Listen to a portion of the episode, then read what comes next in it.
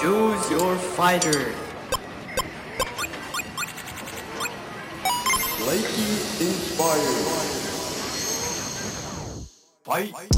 Carmen Alcázar es presidenta de Wikimedia México y creadora de las Editatonas, en donde mujeres se reúnen y se empoderan a través de la tecnología. En este episodio, Carmen les trae tips de cómo usar la tech a favor del feminismo. Admiro muchísimo a Carmen y me encanta que por fin voy a poderles compartir esta historia de una mujer tan chida. Escuchas Tiene Onda. Un podcast de Ibero 2.cloud, canal digital de la estación de radio Ibero 90.9. Bienvenidos a un episodio más de Neogurús. Yo soy Almond Hernández y para este episodio me acompaña Carmen Alcázar, que es politóloga, que es feminista, eh, wikipedista, presidenta de Wikimedia México y que este año le dieron la medalla Hermila Galindo que otorga el Congreso de la Ciudad de México, eh, que es eh, una medalla que premia el trabajo por los derechos de, de las mujeres y no había eh, tenido la oportunidad de felicitarte, querida Carmen. Muchas felicidades por, por este súper reconocimiento. Uno más, uno más a tu, a tu trayectoria. Muchas gracias. La verdad es que sí es algo que me emocionó mucho. Eh, o sea, me gusta que siempre haya reconocimiento a los proyectos que, que justo se encargan de reducir estas brechas que, que, vivimos, sufrimos las mujeres. Entonces, sí estoy muy contenta, la verdad. Muchas gracias por la felicitación. Sí, muy, muy merecida. Eh, y Carmen eh, es, un, es, una persona eh, que, que, yo estimo mucho, es una mujer que yo admiro mucho y que eh, tenemos ya una trayectoria compartida. Y me gustaría, querida Carmen, que nos cuentes un poquito sobre ti, quién eres, a qué te dedicas. Claro que sí, pues yo, como decías en un inicio, soy politóloga de formación. Eso es lo que estudié y, y eso me apasiona muchísimo, en las ciencias sociales, eh, el trabajo social, la política en general, eh, son, son temáticas que, que, me gustan, que me dedico a ellas y que he trabajado muchos años en el activismo. Eh, no sé, pienso que cuando estudiaba en la facultad, eh, en la UNAM, bueno, antes de, de, entrar a la facultad, yo participé en la huelga de la UNAM cuando estaba en el bachillerato, en el CCH. Después, eh, eh, durante la huelga de la UNAM, eh, también como que fue un despertar de, de, entender muchas cosas, muchos de los privilegios que tenemos, aunque no seamos clase alta, ¿no? Porque pronto eso lo pasamos un poco por alto. Y, y finalmente, creo que eh, el combinar un trabajo remunerado con alguna acción que pueda mejorar la sociedad es lo que va a cambiar al país y al mundo, ¿no? Entonces siempre he buscado como el poder combinar ambas cosas, ¿no? Cuando estudiaba, pues eh, me iba a estas brigadas a, municipios en Chiapas, para, ya sabes, eh, eh, aprender juntas a, curar, ¿no? A, formar promotores y promotoras de salud, o, el, hecho de buscarles acopios, talleres, etcétera. Eh, pero cuando concluyo la, la, carrera, pues como que al final falta siempre eh, esta parte de, activismo, de, no me gusta altruismo, pero bueno, creo que en algunos, eh, se, en algún concepto se entiende. Y bueno, pues para resumirlo, yo llego a Wikipedia, al movimiento Wikimedia hace 10 años, justamente buscando un algo en donde poder eh, seguir militando, ¿no? Seguir eh, eh, ayudando como en alguna suerte a la sociedad, ¿no? Ayudándonos entre todas. Al final, Wikipedia, pues es una, en, hace 10 años estaba muy satanizada, ahora un poco menos, pero no se le ha quitado, pero es una herramienta que pese a, a ese estigma que puede tener, eh, eh, la usamos todos y todas todos los días. Es una herramienta que no nada más es como para uso académico o en las escuelas o en los salones, sino en nuestros trabajos, en las fiestas, ¿no? O sea, es, es algo que usamos día con día. Y la verdad es que me encontré en, no sé, como en el lugar perfecto. Al final, cuando yo llego a Wikipedia y empiezo a editar y después me doy cuenta que hay otras formas también de colaborar, como dar talleres, invitar a más personas a que editen, buscar instituciones para que donen contenido, para mejorar los artículos, para crear los artículos, se abre un mundo para mí, un mundo que, bueno, pues que en el que he permanecido 10 años de manera voluntaria, siempre combinándolo y haciendo malabares con, con los trabajos que, que, que pagan la renta y dan de comer eh, pero pues siempre muy contenta, ¿no? Entonces, eh, eso es lo que yo hago. Eh, soy actualmente la presidenta del capítulo en México, que se encarga de divulgar como la palabra, por así decirlo, de Wikipedia y de los proyectos Wikimedia, de buscar, como, como mencionaba, pues contactos, que, que, las dependencias donen fotos, los museos, las universidades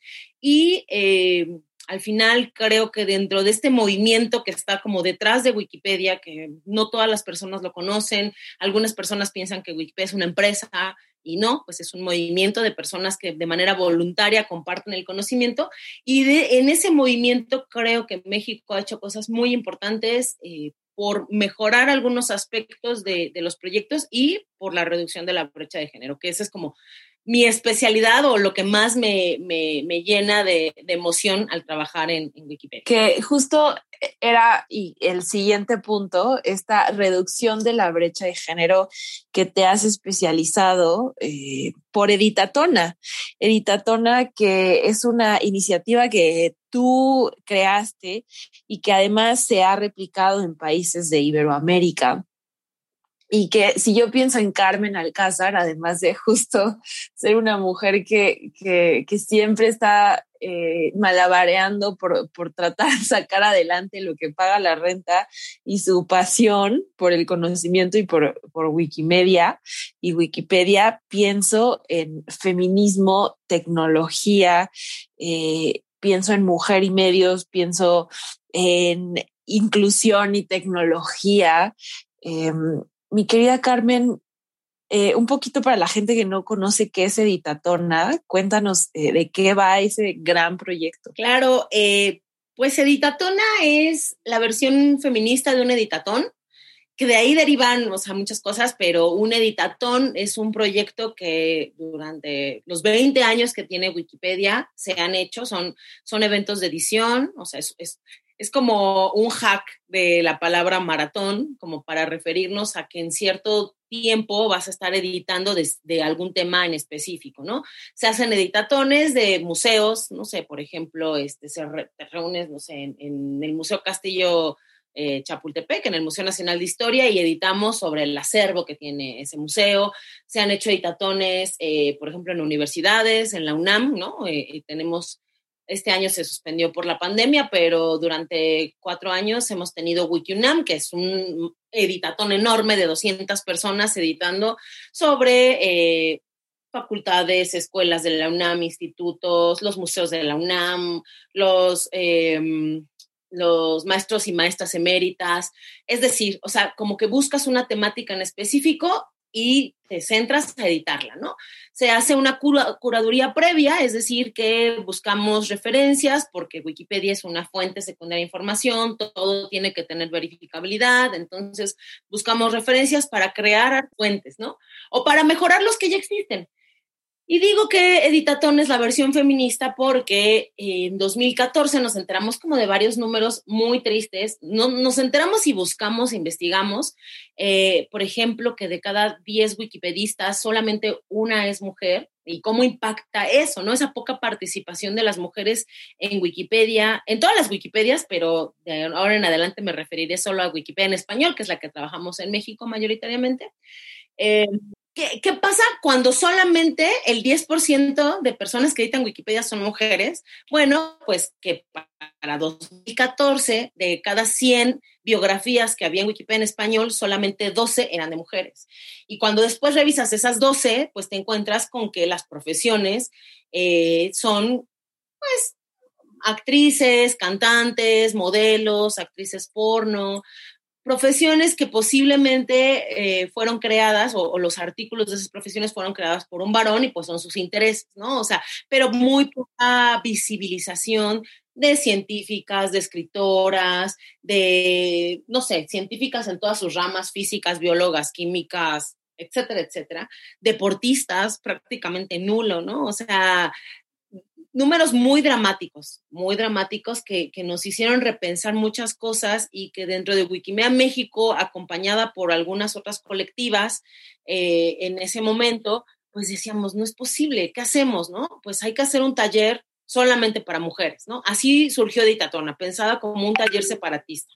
Em, este, este taller, pues de lo que se trataba era de que las mujeres pudieran aprender sin el estorbo que algunas habíamos vivido siendo talleristas de los hombres que pues se burlaban cuando preguntaban algo, eh, asumían que ya sabían todo, esa audacia que de pronto los hombres tienen de más y las mujeres tenemos de menos. De audacia. Eh, y así, nace y después pues se traduce en ser un editatón una editatona, pues, en una clara referencia que es un evento separatista en donde aprendemos a editar Wikipedia y después creamos biografías de Wikipedia, de mujeres en Wikipedia. Para crecer esos números, ¿no? De mujeres. Eso es, en resumen, eh, eh Me encanta. Oye, y además se liga muy bien con los eh, los tips que, que, nos vas a presentar para este episodio de Neogurús, eh, para tener esa apropiación por parte de las mujeres hacia la tecnología, como dices, hay una brecha inmensa todavía. Pero antes, mi querida Carmen, eh, me encanta que eh, comenzaste este capítulo contándonos tu historia, siempre has estado involucrada de alguna manera en el activismo, desde la universidad, desde las jornadas de, en Chiapas, desde los acopios, pero un poco creo que también puede ser una labor eh, desgastante y, que consume mucha energía. Y, yo te conozco y eres alguien que siempre eh, tiene una sonrisa, que siempre tiene buen humor, que siempre tiene un chiste, que contagia esa alegría. Oye, cuéntanos que, em, cuáles son tus, o sea, cuáles son tus distracciones, en, eh, a lo mejor alguna actividad que para ti sea bien importante tener en tu vida para balancear toda esta parte de, eh, de lucha social. Pues va a sonar súper ñoño, pero justo editar Wikipedia es algo que no, que no hago todo el tiempo. Sí, un poco sí. Obvio, aparte voy a terapia, pero, pero, pero editar Wikipedia eh, es algo que es un privilegio para mí porque no puedo hacerlo todo el tiempo, o sea, porque mucho el tiempo que yo le dedico a Wikipedia a Wikimedia es en dar talleres, en buscar más alianzas, ¿no? O sea, no sentarme a crear un artículo. Entonces, cuando tengo el tiempo, cuando tengo ese momento que, que al menos, por ejemplo, una vez a la semana lo tengo medio impuesto de, de, decir, desconéctate de, del correo, del trabajo y, y, y edita un artículo, ¿no?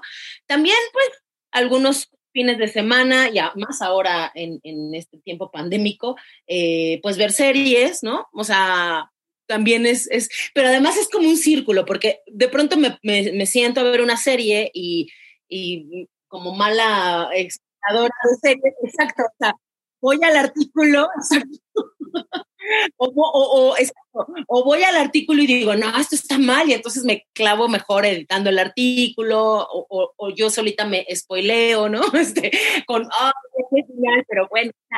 Pero eso, eso me entretiene. Eh, también últimamente he estado eh, como tratando de regresar a escuchar radio, porque pues también como que la dinámica ha cambiado mucho y, pues ya nada más eliges tú la música y también eso me, me, me distrae. Y eh, pues también leer, ¿no? Este, ver videos en TikTok, o sea, eso, creo que es una de mis mayores eh, distracciones.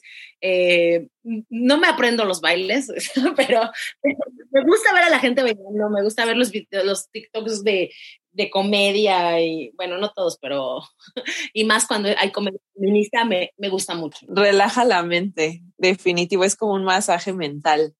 Me encanta hay que tener ese balance y, más en estos tiempos y sobre todo cuando tienes una labor eh, justo tan eh, desgastante. Cuéntanos de esos tres tips, mi querida Carmen, para, para terminar este episodio, arráncate.